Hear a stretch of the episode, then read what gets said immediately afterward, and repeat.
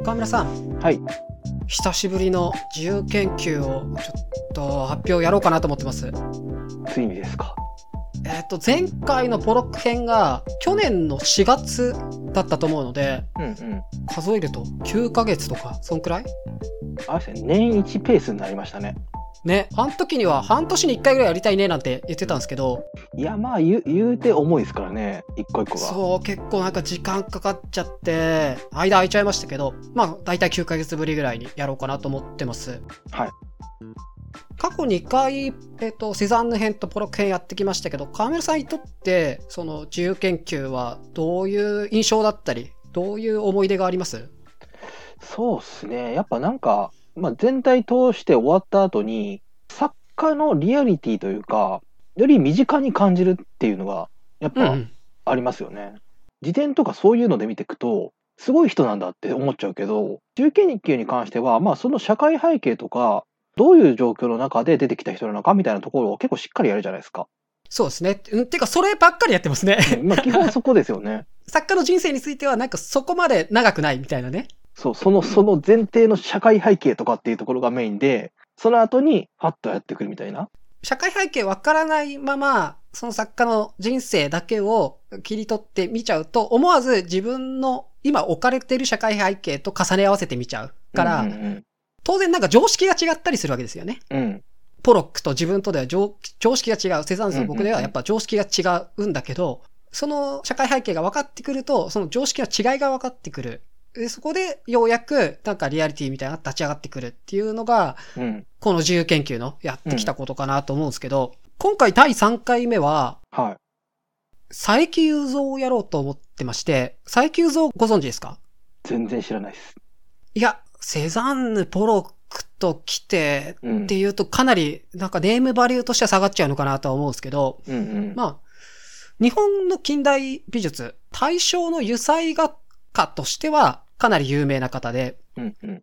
世界的なネームバリューとしてはだいぶ差があるけど、まあそういう意味ではもしかしたら、この第3回は、数字はあまり期待できなそうというか、まあなかなかね、ポロック編みたいなね、その、ビッグネームじゃないから、まうんあそこはちょっと期待できないかもしれないですけど、あの、わざわざちょっと最急像を選んできた、なんか動機というか、うん。っていうところをちょっと話したいなと思って、うん日本の近代美術において、西洋文化の需要っていうことがあまりにも単純化されて語られてるのをちょっと見かけてて、それに対してちょっと憤りがあったわけですよ。なんか例えばその開国が、まあ、アメリカからの外圧だった。まあそれは外圧、外圧なんだろうけど、日本の近代化政策とか西欧化政策っていうのは、じゃあどの程度外圧だったのかなと。うんうん。でそういうところをこう、重層的に理解していく。かつ、えーそれが今とどの程度地続きなのか。うんそういう明治、大正の政策というものがどれほど今と地続きなのかっていうこともやりたいなと思って。うんうんうん。なので、まあもともと、まあポロック編終わった頃には、次は日本の近代美術史をやろうとは思ってたんですよ。うんで、その上で、佐伯雄三を選んできたのは、落合寛治さんっていう人の本を読んで決めまして、うん。で、この本というか、この落合漢字説というか、うんうん。が、ちょっと今回、初めに注意喚起をしときたいなと思ってます。はい。今回語る、その佐伯雄三の人生に関する部分は、この落合漢字説を下敷きにしてやろうと思うんですけど、この落合説は美術館とか、あいわゆるメインストリームの説明とかなり異なるんですね。うん。なるほど。なので、まあ、今回自由研究をやって、もし興味を持って、佐伯雄三の作品を美術館とか、例えば書籍とかで、うんうんちょっと自分も調べてみようってなった時に、僕が喋る内容と言ってること全然ちゃうやんってなること、なると思うんですよ。なるほど。そそのパターンなんですね、今回。今までは何冊か読んで、まあこれは確かだろうみたいなところから喋ろうとしたけど、今回はわざとちょっとこの落合漢字説というところしか取ってこない。かつ、それがメインストリームじゃないというところが注意喚起を先にしときたいなと思って。まあ、要はあんま確からしさを大事にしないです、ここは、僕は。うんうんうんじゃあなんで、この本流じゃない説をわざわざ取ってくるのかっていうと。それは今回、作家の語られ方、そのものも、えー、自由研究に盛り込みたいっていうのが僕の個人的なテーマで。作家がどういう人間でどういうことに気を払ったかとか、その語られ方が変わると作品って全然違ったものに見えちゃうわけですよ。うん。もうちょっと広く言うと、芸術家ってどんな存在なの？みたいなことが、まあ、社会的なイメージがあるわけじゃないですか。うん。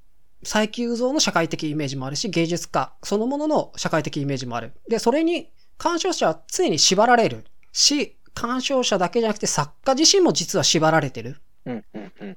で、それは自覚がなくても縛られるし、そこから逃れることはそもそも難しい。うん。なんかそういうことを今回やりたいなと思って、うんうんうんうんなるほどな。いや、なんか、前回のポロックの時も、グリーンバーグいるじゃないですか。はいはいはい。まあ、批評家というか、で、まあ、推してたというか。ポロックを押してた、バックアップしてた批評家ですね。で、結構すごいこと言ってたじゃないですか。ね。うん。彼は正真正銘のアメリカ人だ、みたいなね。そうそうそうそう。とんでもないことありま言ってるなしたねっていうのはあったけど、とはいえ、グリーンバーグってめちゃくちゃメジャーじゃないですか。うんうん。で、まあ、批判とかはされてはいるけれども、まあ、グリーンバーグがあの語るポロックっていうところも結構重要視されてる。うんうん。必ずしもその当時、多数派じゃなかったグリーンバーグの説っていうものが重要視されてるっていうことですよね。うん。今回に関して言うと、そこも、なんていうか、扱いとしてはメインストリームの人じゃないってことですもんね。うん。うんメインストリームじゃない人を扱うと。うんうんうん。ただ、同じことでもあるといえば同じことでもあるわけですよね、そこって。うん。大多数じゃないグリーンバーグが語ったことがたまたま本流になっていった。うん。今回取り扱うのは本流じゃない一部の人が語ってるところを取ってくる。作家の語られ方によって作品が変わるって言った時に、わざと暴流から取ってくるのが今回のテーマとしては合ってるかなと思って、うんうんうん。作品ってやっぱフリーダムに見ることなんてできなくて、作品を見るには常にそのコンテクストが必要になる。うんうんうん。で、それはなんか専門知がないと作品は理解できませんよって話じゃなくて、やっぱ縛られてるコンテクストに気づいていくことが美術において大事だと思ってて、うんうん。今自分が意識してない縛られているコンテクストっていうのがあって、それに気づいていくことが楽しいし重要なのかなと思って、そういう折に気づいて脱却するのが多分美術の本質だと思うので、うん今回はそこにフォーカスをしたい。っていうところがあります。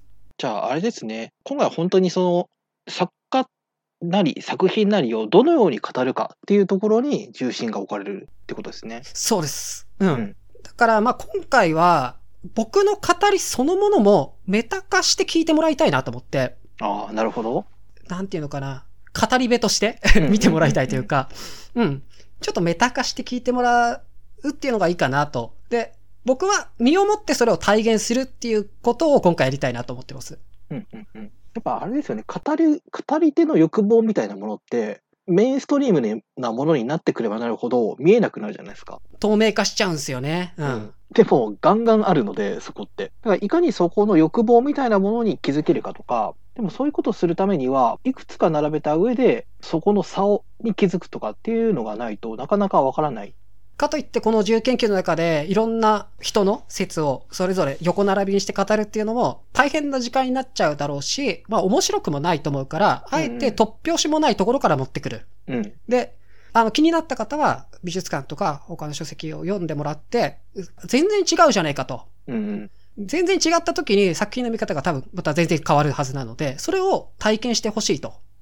いうので、まあ偏った語りの体現者として僕が今回その役割をやろうということですね。なるほど。いや、面白いですね。うん、だから結構特殊なことをやろうと思ってます。普通こういうのってね、解説とかになると思うんですけど、うんうんうん演劇チックというか、ちょっとそういうことを、ステージというか、舞台というか、そういうことをやろうかなと思ってます。で、えっと、これまでとちょっとスタイルも変えたいとこがあって、はい。前回2回は時系列を基本にした説明をしてきたんですけど、ちょっとそれだと、なんかどうしても、あれ、今の話って何を伝えるための話なのって、聞く側がなっちゃうから、うんうん。聞くの、割とこうモチベーションが保てないというか、聞くモチベーションが保てないなと思って、僕としては、時系列で話していくと、冒頭の方ほど前提の話をしてるわけじゃないですか。うん。前の前提の話でだるくなってモチベーション下がるの、鬱陶しいなと思ってて、うんうん。だから、今回は時系列じゃなくて、各回トピックごとでまとめてって話をしようと思います。だから、時系列的にはちょっと前後しちゃったりとかうん、するっていう感じにはなりますね。ただ、まあトピックごとなんで、1話ごと独立したエピソードとして聞けるようになないようにはなるかなというふうに思います。なるほど。ちなみに最急増の人生については、全5回のうち第5話ですので、いつものパターン、そこはいつものパターンなんですね。そうそうそう。最初の4話はトピックでやるけど、再急増の話はしないというまあ流れになると思います。今回もなかなか出てこないっていうやつが踏襲されるね。そうそうそう。まあそこを、さっきのその注意喚起した落合漢字説っていうところを取ってきますっていうのも、この第5話に関してっていうところの注意喚起ですね。うんうんうん。で、多分、再急増が出てくるの5話かということで、第5話だけ聞くと、なんか陰謀論みたいな、え、そういうやつなんですか？マジでね、多分そのレベルになると思います。そういう意味で面白いっちゃ面白いんですけど、ー。うんうんうん。でも多分前の4話を聞くと、かなりリアリティとしても立ち上がってくるのかなというふうには思ってるので、うんうんうんうん。単なるなんか陰謀論っぽいとんでも論的な楽しみじゃなくて、あれ？ちょっと信じちゃうかもみたいな風にも持ってくけど、まあでもそれをまあメタ化して聞いててほしいっていう感じですね。うんうん。だからまあどちらかっていうと、今の感じで聞くと、なんかとんでもねえこと言ってんなってな話だけど、当時の背景とかいろいろ知ると、意外とそこが話されることにリアリティがあったっていうのがちょっとわかるっていう話感じですかね。そうですね。うん。うんうんうん。なんかリアリティがついてきてこそ見え方が変わるっていうところがあると思うので、そこまで持ってこうと思ってます。うんうんうん。なるほど。各トピックに関しては、再起像関係なく楽しめるトピックにはする予定なので、再起像に関しては興味ありませんっていう人でも、各トピックのタイトル見てもらって、この話はちょっと聞きたいなとかでも単独で聞けるような感じにはすると思うので、まあそういう風に聞いてもらうのも全然ありかなと、今回は思ってます。まあ特にあれですよね。明治、明治とかって、まさに日本の美術が激動の時期じゃないですか。うんうん。そういう意味でも面白いエリアではあるから。んそうですね。うん。あの、まあ、いつものごとくですけど、美術史をやってる人にとっては、もうちょっと周辺のことを僕は結構喋ると思うので、うんうん知ってる時代と、まあ、結びつけながら、この時期にこういうことがあったのかとか、これが起きたのって社会背景としてこういうことがあったのか、みたいな聞き方をしてもらえれば、まあ、より知識に厚みが出たりとか、そういうことにもなるのかなというふうには、うん、思ってます。楽しみですね。はい。で、今回のし自由研究の収録に関しては、ポロック編と同様に X、旧 Twitter のライブ機能を使って公開収録で撮ろうかなと思ってます。はい。初回は1月の24日、21時から、そこからまあ5週間、毎週水曜日って感じでやるつもりですけど、まあ僕と河村さんの都合次第で、まあ前後はしたりするかもしれないですけど、とりあえず週1で5週間やろうかなと思ってますので、ライブ聞きたい方は X の方からあのフォローしていただいて聞いてもらえればなと思います。はい。ポッドキャストの方には、そのライブで公開収録したものを編集してアップしていくんですけど、まあ多分2月中には1話目が出せるかなというくらいのペースでやうんうんる予定なので、えーそちらをお楽しみにしといてくださいという感じですね。春休みの自由研究ぐらいな感じで全部その、ポッドキャストの方では。そうですね。確かに春休みって感じになってくるのか。うん。うんといった感じなので、えー第3回の自由研究再起雄造編。うんまあふ、あの、雑談的な感じのが好きだな人にとってはちょっと邪魔かもしれませんが、一応、僕らのこうイベントごとですので、まあ年、年に1回の大規模コンテンツなので、楽しんでいただければなと、うん、思っております。じゃあ、自由研究、よろしくお願いします。よろしくお願いします。